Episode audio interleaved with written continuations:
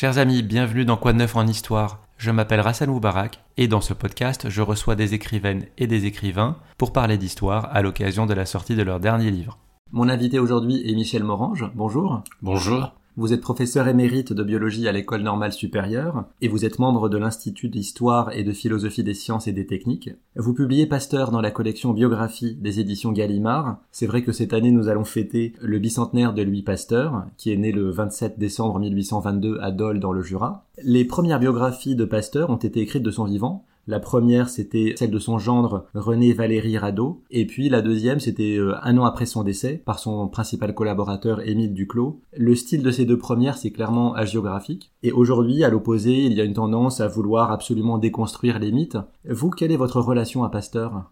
Comme vous l'avez dit, il y a d'abord eu des mythes, il y a eu une déconstruction, mais une déconstruction qui, à mon avis, s'est souvent arrêtée un peu à mi-chemin. C'est-à-dire, elle a consisté à dire, voyez, dans les cahiers de laboratoire, dans d'autres documents, on trouve des informations qui montrent que Pasteur n'a pas fait ce qu'il a raconté, la légende ne dit pas la vérité, etc., etc. Mais je pense qu'on n'a pas exploité la richesse de ces nouveaux documents, c'est-à-dire qui apportent beaucoup pour mieux comprendre l'œuvre pasteurienne. Il ne s'agit pas de juger Pasteur, ni de dire là il n'a pas dit la vérité, mais il s'agit surtout d'essayer de comprendre euh, son œuvre, le développement de son œuvre, euh, ses succès, mais aussi parfois ses échecs ou effectivement la manière dont il a pu être injuste avec certains collaborateurs ou avec certaines personnes qui l'avaient précédé. Donc c'est ça, faire une histoire qui soit une histoire pas neutre, mais une histoire euh, qui ne cherche pas simplement à ou à construire un mythe ou à déconstruire ce mythe.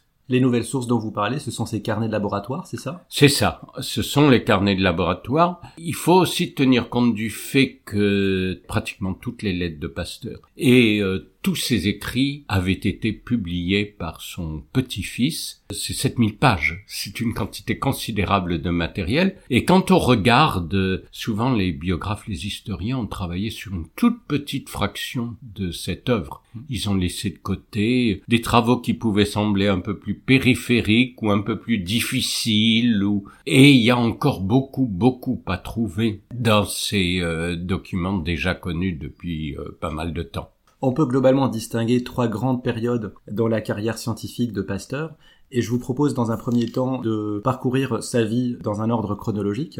Pasteur est chimiste de formation, et puis ensuite, on va le voir, il va s'intéresser à la biologie, puis aux maladies animales, et enfin aux maladies humaines. Est-ce que vous voyez un fil conducteur dans ses recherches? Beaucoup l'ont vu, et justement, mon résultat montre plutôt qu'il n'y a pas vraiment de fil conducteur, qu'on a bâti un peu artificiellement un fil conducteur. En particulier, il n'y a pas de fil conducteur entre sa, la première étape de son travail, celle sur les cristaux qui va lui valoir la, la célébrité à l'âge de 25 ans, et les études ultérieures sur les fermentations. Ça, c'est un lien qui a été inventé, d'ailleurs par Pasteur lui-même en partie, pour simplement assurer une continuité dans sa carrière et dans son, travail. D'autant plus que vous montrez que beaucoup de ses travaux se chevauchaient. C'était pas l'un après l'autre, mais en fait, il menait de front plusieurs projets. Ça fait partie de la méthode pasteurienne, une méthode qu'on souvent on ignore. On a l'impression, euh, là encore peut-être parce que Pasteur lui-même euh, s'est présenté comme ça, comme quelqu'un qui euh, a un objectif et travaille sur cet objectif. toutes ses expériences seraient destinées à confirmer par exemple une hypothèse. Dans la pratique, Pasteur à une conduite que Claude Bernard avait appelée exploratoire, c'est-à-dire il fait beaucoup d'expériences euh, dans tous les sens, on pourrait dire d'une certaine manière, il explore, même quand il a un objectif, je veux dire, il ne va pas suivre une ligne précise, il explore plusieurs possibilités. Aujourd'hui, Pasteur est évidemment associé à la rage, mais on va voir donc qu'il a commencé sa carrière de chercheur par la chimie, et c'est peut-être le plus difficile à comprendre pour les auditrices et les auditeurs non scientifiques. Au départ, il va essayer de comprendre pourquoi deux substances chimiques apparemment identiques, en l'occurrence le tartrate et le paratartrate, ont un effet différent sur la lumière polarisée. Il met en évidence ce qu'on appelle une dissymétrie moléculaire. En quoi était-ce important à l'époque? Alors c'était important parce qu'effectivement, ce problème euh, du fait que des substances pouvaient avoir des propriétés absolument identiques, sauf se distinguer par une propriété comme là la déviation de la lumière polarisée, c'était un phénomène qui était totalement incompréhensible. Donc c'était une sorte d'énigme euh, scientifique. Plus largement, on pourrait dire ceci se situe dans un grand débat du 19e siècle parmi les chimistes, c'est l'essor de la théorie atomiste. C'est-à-dire les chimistes euh, se contentent au début du 19e siècle et encore pour certains jusqu'à la fin du 19e siècle d'une analyse de la composition chimique. Un corps chimique, l'eau par exemple, c'est deux atomes d'hydrogène et un atome d'oxygène. Et puis il y a une petite fraction des chimistes qui pensent qu'il faut aller un peu plus loin. C'est-à-dire, euh, bon, euh, ça veut sans doute dire qu'ils sont formés à partir de composés élémentaires, donc les fameux atomes, et que c'est cette composition matérielle qui explique donc euh, la formule. Et ceci, si on commence à parler d'atomes, on commence à parler de forme. Comment ces atomes vont être euh, disposés dans la molécule. Alors on a des idées encore très très vagues et ça je pense qu'il faut le garder en tête. Même quand Pasteur fait son modèle, personne n'a l'idée d'atomes situés précisément dans l'espace comme aujourd'hui on le voit dans les modèles de la chimie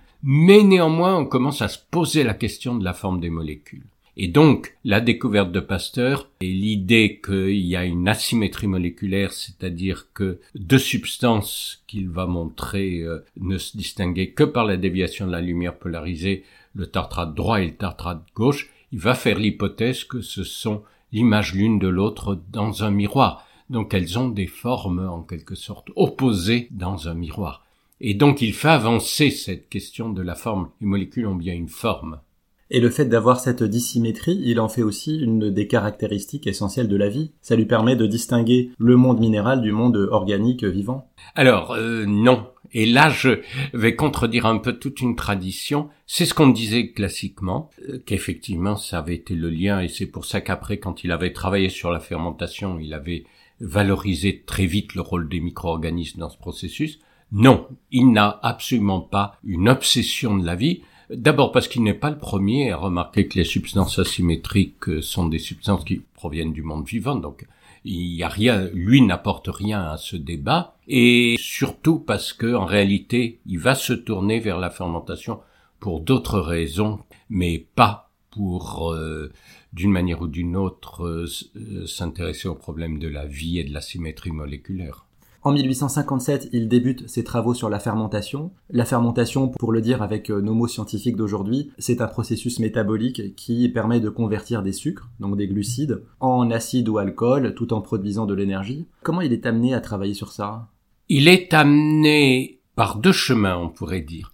Le premier, c'est en tant que chimiste parce que la fermentation intéressait les chimistes. C'était un phénomène chimique bizarre. C'est cette transformation, par exemple, qui se produisait à partir de sucre et qui allait donner de l'alcool avec un processus qui était, je veux dire, visible dans le, dans le ballon parce que ça allait vite, ça produisait de la chaleur. Euh, C'était un phénomène d'une certaine manière spectaculaire. Donc il est intéressant en tant que chimiste, après beaucoup d'autres chimistes. Hein. et il va l'enseigner. Et ça, c'est intéressant aussi. Il l'enseigne parce que il a été nommé dans le Nord, donc doyen de la faculté de Lille, et il a l'intention de faire des cours de chimie qui soient utiles aux futurs entrepreneurs et personnes qui travailleront dans les entreprises de la région. Parmi ces phénomènes chimiques qui peuvent être importants, il y a la fermentation. Donc il pense que leur apprendre ce qu'est la fermentation, comment ça se passe, est important. Il va y avoir maintenant l'événement un peu contingent qui va être euh, le père d'un de ses élèves qui justement travaille euh, sur la fermentation dans le sens qu'il fabrique de l'alcool mais il a des problèmes de, dans sa fabrication d'alcool à partir de jus de betterave et euh, il vient consulter Pasteur pour savoir d'où pourraient venir ces problèmes. Il faut y voir je pense plutôt une opportunité pour Pasteur cette fois de pouvoir travailler directement sur les fermentations, d'avoir accès ben, justement à un laboratoire, euh, à des milieux de fermentation, etc. Et il va se, comme disait son épouse, il va se plonger dans le jus de betterave et il va euh, pendant des mois étudier ce phénomène, étudier le phénomène quand il se passe bien, quand il se passe mal, que la fermentation ne se fait pas bien, regarder au microscope ce qu'il voit, et petit à petit, mais c'est un processus long, parce qu'il faut accoutumer son regard. Il va observer la présence de globules. Donc il parle de globules au départ. Euh, mm. Et il n'insiste pas du tout sur leur nature vivante ou pas. Mais il voit des globules qui apparaissent au cours de la fermentation et il voit que parfois il y a des globules de taille différente et que justement ça correspond à des, euh, à des fermentations différentes ou à des problèmes dans la fermentation qui donnent un autre produit. Et après une sorte de maturation, là encore avec une quantité de, d'expérience euh, faite dans toutes les directions, ça on le voit très bien dans les cahiers de laboratoire, il explore des tas de pistes, il regarde des tas de choses, des tas de paramètres comme on dit, c'est-à-dire la température, euh, la concentration du sucre, etc., etc. Il va conclure, et de manière très brillante, parce que c'est très concis, que une des fermentations, la fermentation lactique, est une des fermentations connues, est, est liée à la présence d'un micro-organisme particulier, ce qui n'avait jamais été vu avant lui, et très rapidement il va généraliser en disant que toute fermentation est due à la présence d'un micro-organisme, que c'est la nature du micro-organisme qui détermine la nature de la fermentation. Oui, il va travailler sur la fermentation lactique, sur la fermentation alcoolique. Oui. Cette dernière, elle est réalisée par euh, le ferment qui en fait est une levure, hein, des champignons unicellulaires, et il va montrer que ces organismes, pour la plupart, se développent dans des milieux dépourvus d'oxygène, et c'est lui qui invente le terme de anaérobie pour qualifier ces milieux-là. Et puis ensuite, il va s'intéresser à l'origine des agents de la fermentation. Et là, la théorie en vogue à l'époque parmi les scientifiques, c'est celle de la génération spontanée. Est-ce que vous pouvez nous dire en quoi consiste cette théorie et comment il se positionne par rapport à elle? Ce qui est important de remarquer aussi, là encore, c'est contrairement à ce qu'on dit, c'est pas une question qui l'intéresse au départ. Au fond même, euh, il pense que ces globules, euh, même ces levures, pourraient apparaître spontanément. Ça, euh, il, il, est ouvert sur cette question jusqu'à c'est tard. Mais du moment où il voit que la nature de la fermentation dépend de la nature du micro-organisme, et aussi à partir du moment où il parvient à cultiver ces micro-organismes dans des milieux dits synthétiques, c'est-à-dire qui contiennent juste des substances minérales, euh, ammoniac, etc. Dans ce cas-là, l'idée que ces micro-organismes pourraient naître spontanément devient tout à fait inacceptable. Inacceptable parce que s'ils naissent spontanément, comment expliquer qu'ils fassent l'une ou l'autre des fermentations? Et d'autre part, comment pourraient-ils naître spontanément dans un milieu où il y a juste du sel, de l'ammoniac euh, et du sucre et rien d'autre? C'est là, ça serait vraiment un miracle. Ceux qui pensaient qu'il y avait une génération spontanée pensaient qu'elle se faisait à partir de ce qui s'appelait les molécules organiques, des molécules albuminoïdes, donc des substances un peu complexes déjà provenant des êtres vivants. Donc il va aborder cette question euh, de la génération spontanée. Euh, il y a sans doute des choses qui l'y poussent. Il y a le fameux prix que l'Académie des sciences attribue à celui qui apportera des expériences qui éclaircissent le débat. Et il va faire une série d'expériences tout à fait remarquables. Hmm. Là, la méthode expérimentale manifeste toute sa force, démontrant euh, en réalité, euh, pour faire bref, chaque fois qu'il y a euh, développement de micro-organismes dans un milieu, eh bien, c'est parce qu'il y a eu contamination. Il n'y a jamais de développement spontané de ces micro-organismes dans un milieu sans qu'ils aient été apportés de l'extérieur ce cheminement sur la théorie de la génération spontanée, donc c'est un cheminement sur l'origine de la vie, est-ce que ça heurtait ses croyances il était catholique Est-ce qu'il était pratiquant Et est-ce qu'il mettait de côté ses croyances éventuelles par rapport à son travail euh, de scientifique? Alors, vaste question. Il était croyant, je pense qu'il n'y a aucun doute. Il était catholique, mais c'était pas un, bigot. Par exemple, euh, se dispensait facilement de, de la messe, euh, même si, quand il était à l'école normale, il obligeait les élèves à assister à la messe. Mais ça, c'est le paradoxe. Est-ce que ça heurtait ses convictions? Non, pas vraiment. D'abord parce qu'il pensait que la question de l'origine de la vie n'était pas une question scientifique. Et à ce point de vue, il est très influencé paradoxalement parce qu'il ne l'aime pas du tout par Auguste Comte. Mais il adopte le positivisme, c'est-à-dire la science n'a pas à s'intéresser aux origines des phénomènes, elle a simplement à décrire comment les phénomènes se produisent, à trouver des lois, des régularités. Et là, il adhère totalement à l'idéologie positiviste pour cela. Donc, je veux dire, de toute façon, la question de l'origine de la vie, c'est pas pour lui une question que la science doit poser. Maintenant, est-ce que supposer une origine naturelle, une grande évolution, heurte sa foi? Alors, euh, il y a une célèbre, euh, il faut citer une célèbre conférence qu'il fait en 1864, dans laquelle euh, il commence par dire, voyez les conséquences si jamais j'avais montré que la génération spontanée existait, la vie aurait pu venir de la matière, et puis l'homme venir de la vie, et puis, etc., etc. Mais rassurez-vous, ce n'est pas le cas. Et il ajoute à la fin, si j'avais trouvé l'inverse, hmm. je l'aurais dit, parce que je mets la science avant tout. Et ça, souvent on a dit, oh, quel hypocrite Après nous avoir dit qu'il était très content que finalement euh, il n'y a pas de génération spontanée, il vient nous dire mais de toute façon j'aurais dit le contraire si c'était vrai. Non, je crois qu'il faut le prendre au pied de la lettre. C'est vrai, il fait passer la science et les résultats scientifiques avant toute autre chose. Ça, c'est dans la personnalité de Pasteur. Il est profondément laïque dans sa manière de concevoir l'histoire les résultats qu'il obtient sur la fermentation, il va les mettre en application sur le vinaigre, le vin et la bière, dont des maladies déciment les récoltes en France. Et donc, il fait le lien entre la science fondamentale, ou dite pure, et la science appliquée. Il va être très vite en relation avec des industriels. Ce sont les industriels qui viennent le chercher non, pas vraiment. Et il faut voir qu'il y a un délai. C'est-à-dire entre ces travaux fondamentaux sur les fermentations et, au fond, l'application de ces travaux, comme vous l'avez cité, euh, au vin, aux maladies des vins, euh, à la production du vinaigre, de la bière, quelques années s'écoulent. Et Pasteur simplement va appliquer, c'est très, Finalement, c'est une application très simple. C'est que il va se rendre compte que quand une fermentation ne se passe pas bien, c'est parce que au lieu du micro-organisme qui normalement l'a fait, un autre micro-organisme s'est substitué et euh, favorise la formation d'autres produits, par exemple, qui dans le vin vont donner un goût désagréable au vin. C'est très simple puisque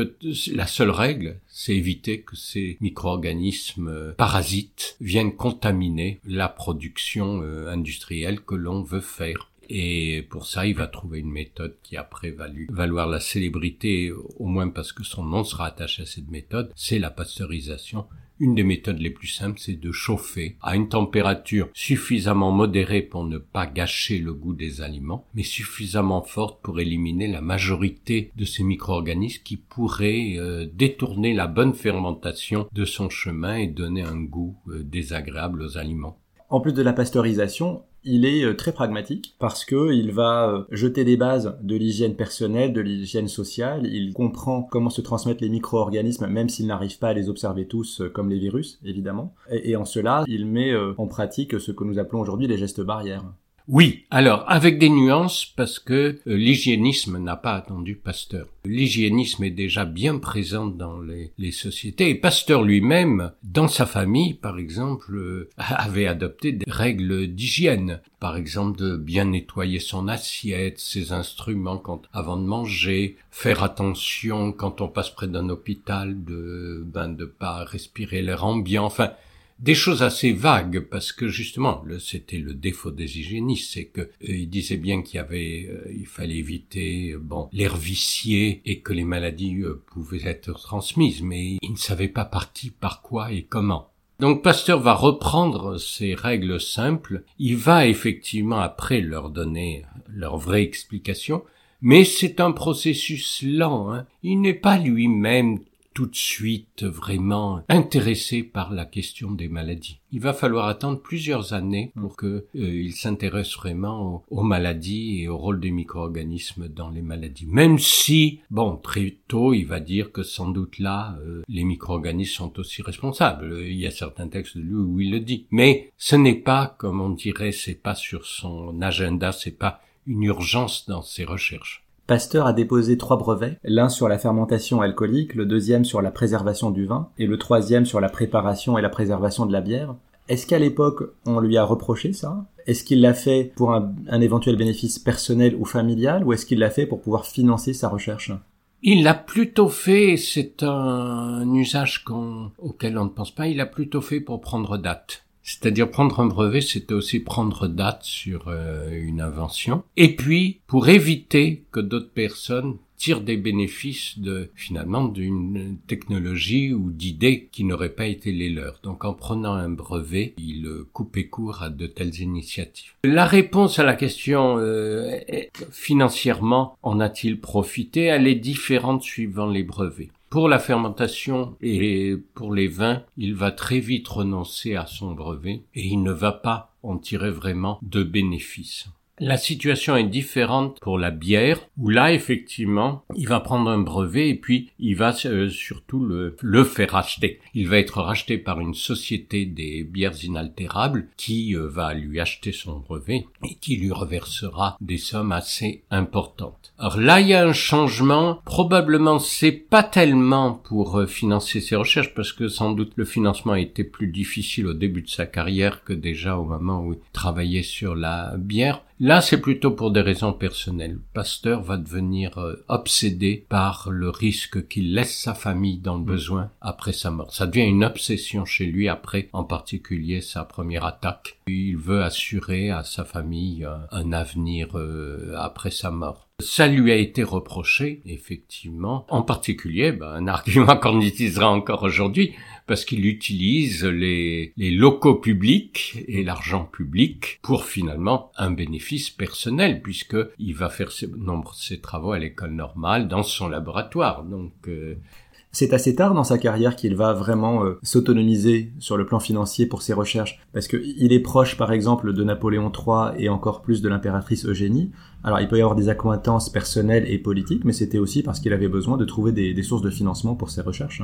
C'est exact, c'est exact. Euh, on rejoint toute la question du financement de la recherche dans ces années-là. C'est vrai qu'il va demander des crédits. D'ailleurs, depuis qu'il est doyen de l'île, il passe son temps à demander des crédits, des crédits pour pouvoir faire sa recherche, qui lui sont souvent refusés. Alors après, quand il rentrera à l'Académie des sciences, il il obtiendra quelques crédits de l'Académie des sciences. Il en obtiendra aussi euh, donc des ministères, mais par exemple quand il est nommé à l'école normale supérieure, on, le nomme à une fonction qui est considérée comme une fonction administrative, administrateur et directeur des études. Et comme ce sont deux fonctions administratives, on considère que la recherche n'est pas euh, pas partie de, de ses activités et donc il n'obtient pas de crédit pour faire de la recherche et développer un laboratoire. Donc il va faire ça de briques et de broc euh, pour arriver à développer un laboratoire. Alors après avoir sauvé le vinaigre, le vin et la bière, il va s'intéresser à la maladie des vers à soie qui ravage les cultures du sud de la France. Donc il va partir sur place et faire ses expériences pour essayer de comprendre comment les vers sont touchés. Tous ces projets visent à aider l'industrie nationale. Est-ce que lui avait une fibre nationale ou nationaliste? On sait qu'il était proche de Napoléon III.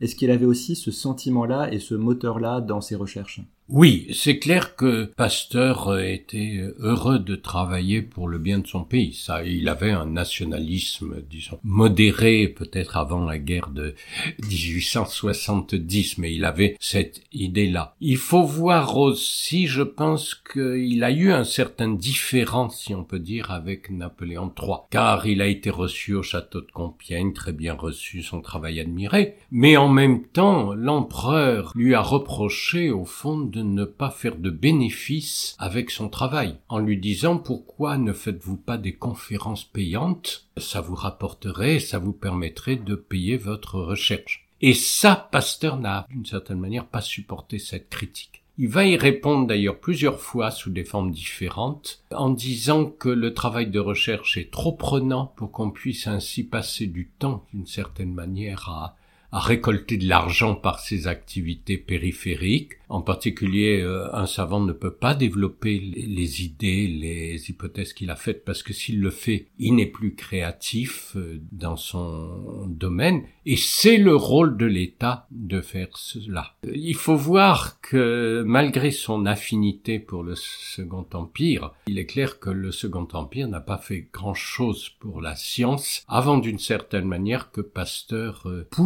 l'empereur a d'abord développé son laboratoire et puis a développé l'enseignement supérieur et la recherche, mais ceci en 1868, donc c'est-à-dire, bon, euh, le Second Empire n'aura pas le temps de faire grand-chose avant qu'il s'écroule deux ans plus tard. La troisième et dernière étape de sa carrière scientifique, c'est l'étude des maladies contagieuses, d'abord chez l'animal et on le verra ensuite chez l'homme. Donc ça c'est à partir de 1877. Donc non seulement il promeut les mesures d'asepsie, mais il va essayer dans la mesure du possible de trouver le micro-organisme responsable de telles maladies spécifiques et euh, de trouver les moyens de, le contrer. En 1877, il, il découvre successivement le staphylocoque, le streptocoque et le pneumocoque, rien que ça et il va s'intéresser ensuite à la vaccination. Pour resituer le contexte, à l'époque, il existe une forme de vaccination. Elle s'appelle pas comme ça. C'est euh, ce qu'on appellerait aujourd'hui une variolisation qui a été découverte par l'anglais Edward Jenner. Est-ce que vous pouvez nous dire en deux mots en quoi ça consiste? Alors la, la variolisation effectivement découverte par Jenner, c'est l'observation qu'a fait ce savant anglais que les vachères, celles qui s'occupaient des vaches, attrapaient souvent une maladie bénigne des vaches qui s'appelait la vaccine, mais que euh, lorsqu'elles avaient eu cette maladie, elles étaient protégées contre la variole, maladie humaine autrement redoutable. Il va faire des expériences pour montrer qu'effectivement elles sont bien protégées, que si on, inocule cette maladie, la vaccine, à d'autres enfants par exemple, eh ben ils vont être protégés contre la variole. Et il va euh, développer, si on peut dire, le procédé qui permet de diffuser cette protection dans la population.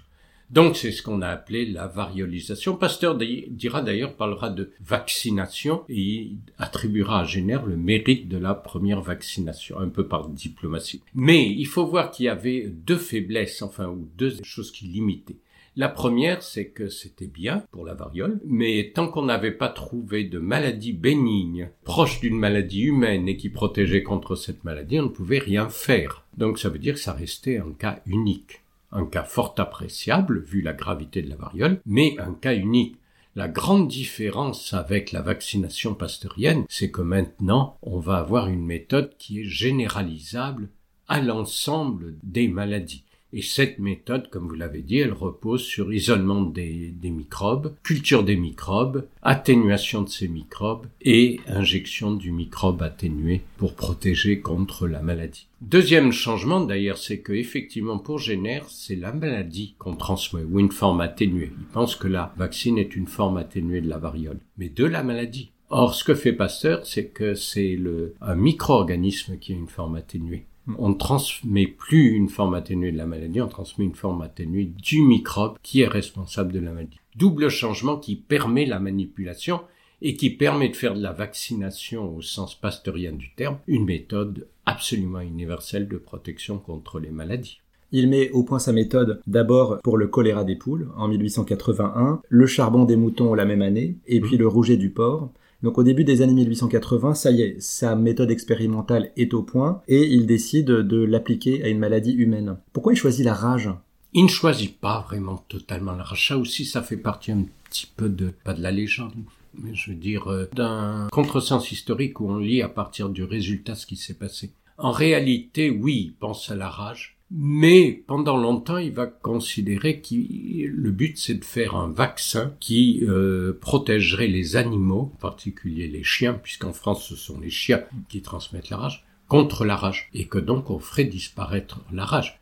Il n'est pas question dans les, ces premiers travaux d'une vaccination humaine. Euh, ce n'est qu'après, parce que le vaccin n'est pas simple à fabriquer, parce que justement comme il n'est pas simple à fabriquer, vacciner tous les chiens devient une tâche absolument impossible, que Pasteur d'une certaine manière va se tourner vers la vaccination humaine contre la rage. Donc attention. Et puis, et puis, et puis, euh, Pasteur euh, travaille aussi sur d'autres maladies. On l'a vu, il travaillait souvent sur, et en particulier, par exemple, il travaillait sur le choléra. S'il avait trouvé l'agent du choléra, je pense qu'il aurait préféré développer un vaccin contre le choléra, qui était une maladie quand même beaucoup plus importante en termes, en termes de malades les circonstances ont été telles que l'équipe qu'il avait envoyée pour isoler l'agent pathogène a échoué et c'est Robert Koch qui va caractériser l'agent du choléra, le microbe responsable du choléra. Et donc Pasteur euh, n'a plus cette porte ouverte et donc là encore la rage apparaît comme peut-être la maladie qui lui reste à utiliser pour démontrer chez l'homme l'efficacité de la vaccination.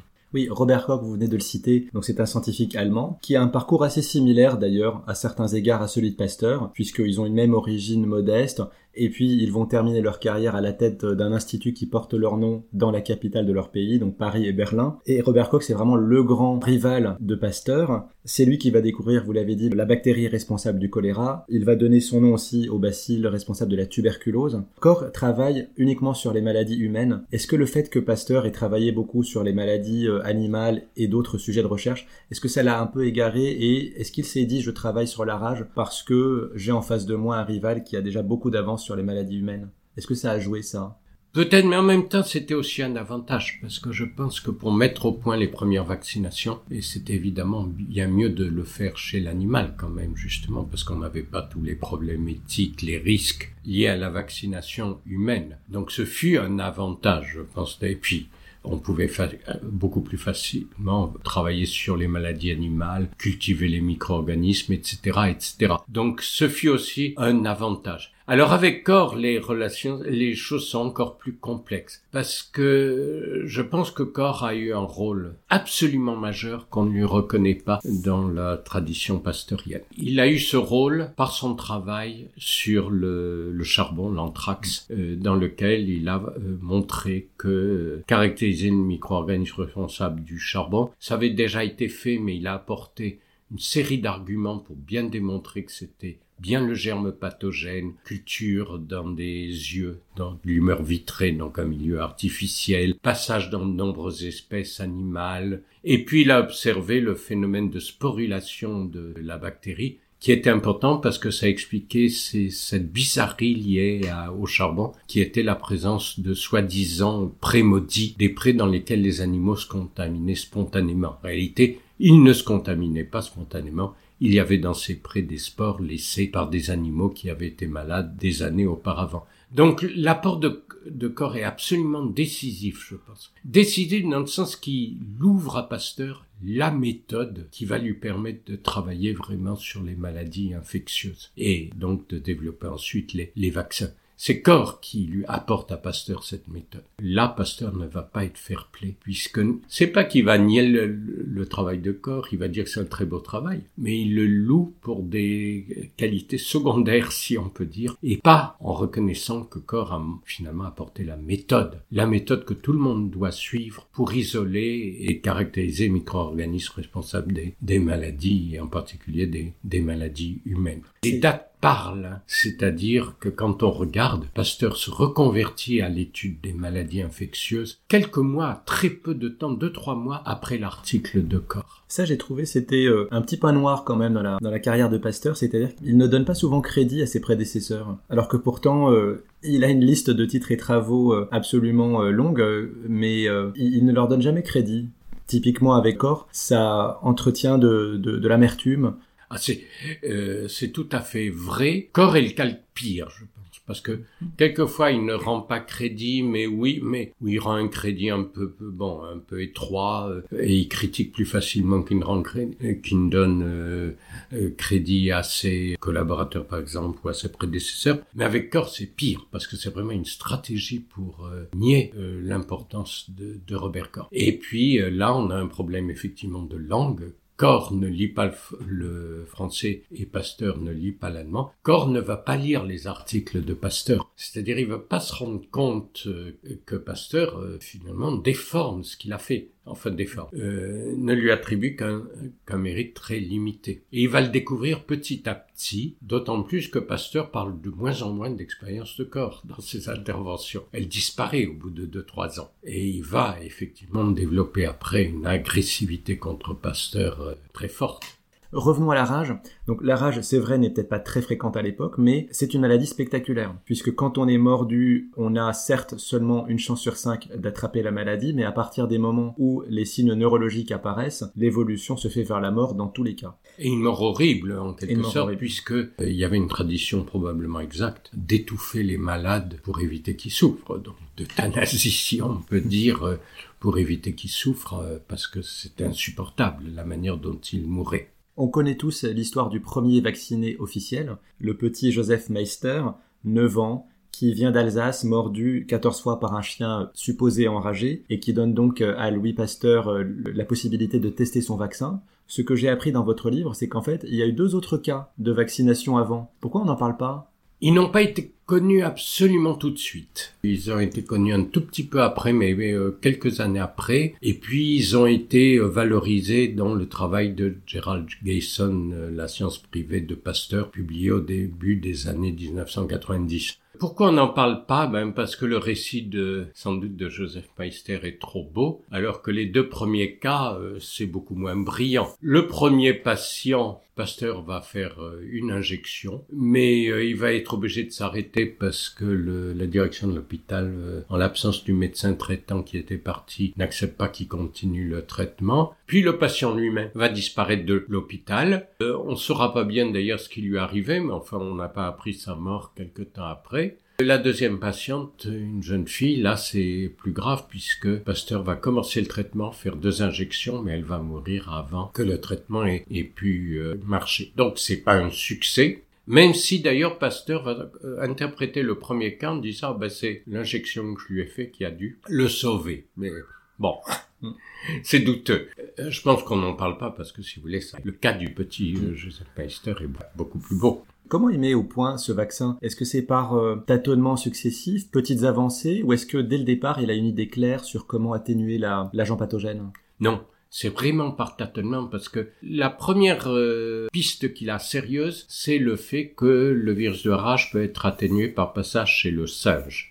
Et donc, si c'est vrai, dans ce cas-là, on peut récupérer du, singe ainsi une souche atténuée qui devrait pouvoir protéger. Le problème, on ne sait pas exactement où est le problème. D'abord, c'était pas simple parce que même à l'époque, euh, travailler sur des singes c'était euh, un peu difficile, ça posait vraiment des problèmes éthiques. Et puis, il semble que les résultats n'aient pas pu être vraiment confirmés. Cette atténuation n'ait pu être confirmée Toujours est-il qu'en 1884, donc avant, un an seulement avant le petit Joseph Meister, il n'y a plus de méthode pour vacciner. Et c'est là que euh, Pasteur, euh, avec l'aide d'Émile Roux, une aide pas reconnue non plus dans ce cas-là, ou pas bien reconnue. Parce que euh, c'était le seul médecin de l'équipe? euh, c'était le seul médecin de l'équipe et d'ailleurs il était en train de préparer sa thèse sur la rage. Hein. Donc faut voir que Roux était la personne compétente sur la rage dans le laboratoire de Pasteur dans ces années-là. Roux met à sécher des moelles et Pasteur va observer ce que fait Roux. Euh, il va faire une petite modification. Alors là l'histoire on ne sait pas. Il y a un flou, on ne sait pas. Mais il se trouve que ces moelles qui sèchent vont montrer une virulence atténuée. Et donc, euh, Pasteur euh, va y voir un matériel possible pour un vaccin. Après, ça va être un monstrueux bricolage, hein, la vaccination contre la rage, dans lequel, euh, bon, on va injecter effectivement des moelles atténuées, mais on ne sait pas dans quel ordre les injecter. Est-ce qu'il vaut mieux les injecter en commençant par les plus virulentes, les moins virulentes? Combien? À quel délai? Tout ça, ça va être une sorte de bricolage qui va conduire euh, finalement au protocole euh, appliqué au petit Joseph Baxter et au premier euh, malade de la rage traité par Pasteur. En tout cas, c'est le sujet du tableau peut-être le plus célèbre représentant Pasteur, qui a été fait par le peintre finlandais Albert Edelfelt, qui montre Pasteur dans son laboratoire, tenant un flacon qui contient une moelle de lapin sur laquelle il travaille. Ce tableau, vous dites, il est particulier parce que ça n'est pas un portrait simplement d'une personne, mais des première fois où l'on montre un scientifique travaillant dans son milieu. Oui. Il est dans son laboratoire de la rue d'Ulm. Il est dans son laboratoire. Et effectivement, c'est le premier aspect important. Donc, euh, c'est vraiment, c'est pas un savant devant son bureau comme c'était un peu la tradition, mais c'est un savant, euh, bon, avec du matériel euh, de laboratoire, examinant une moelle dans un de ces fameux flacons, une moelle desséchée, en même temps, je trouve qu'il est très intéressant parce que je ne sais pas qui a choisi d'avoir ce flacon avec la moelle desséchée, si c'est Pasteur, si c'est Delfeld, mais toujours est-il qu'il montre bien les questions que se pose Pasteur. Au fond, la moelle desséchée, euh, elle est atténuée. Pourquoi est-elle atténuée? Pasteur n'a aucune réponse. Il a plusieurs hypothèses d'ailleurs, mais aucune euh, n'est concluante. C'est là où je dis qu'il est euh, effectivement pragmatique, parce que le virus de la rage a été découvert en 1962, observé pour la première fois en 1962 grâce à la microscopie électronique, mais Pasteur, sans voir l'agent pathogène, arrive euh, quand même à travailler dessus et à trouver un moyen de, le mettre en pratique. C'est assez remarquable d'ailleurs, effectivement, de pouvoir tout bâtir sur euh, rien, puisqu'il ne voit rien, il ne peut rien observer, ce ne sont que des hypothèses. En même temps, et c'est intéressant, c'est qu'il avait déjà rencontré un échec similaire sur une autre maladie, la péripneumonie bovine chez l'animal, et il avait passé outre déjà. Donc d'une certaine manière, ce n'était pas la première fois que face à l'impossibilité de voir l'agent pathogène, Pasteur néanmoins progressait dans euh, le développement de méthodes de vaccination. Pasteur a sa carrière scientifique, mais il a d'autres facettes. Il est membre de la Légion d'honneur. Il sera à grade de Grand Croix, donc le plus haut grade. Il sera membre de l'Académie des sciences, de l'Académie de médecine et de l'Académie française. Pas de bol pour lui, il ne peut pas avoir le prix Nobel de médecine. Ce prix n'est créé qu'en 1901 mais euh, dix pasteuriens seront récompensés euh, dans les années qui suivront.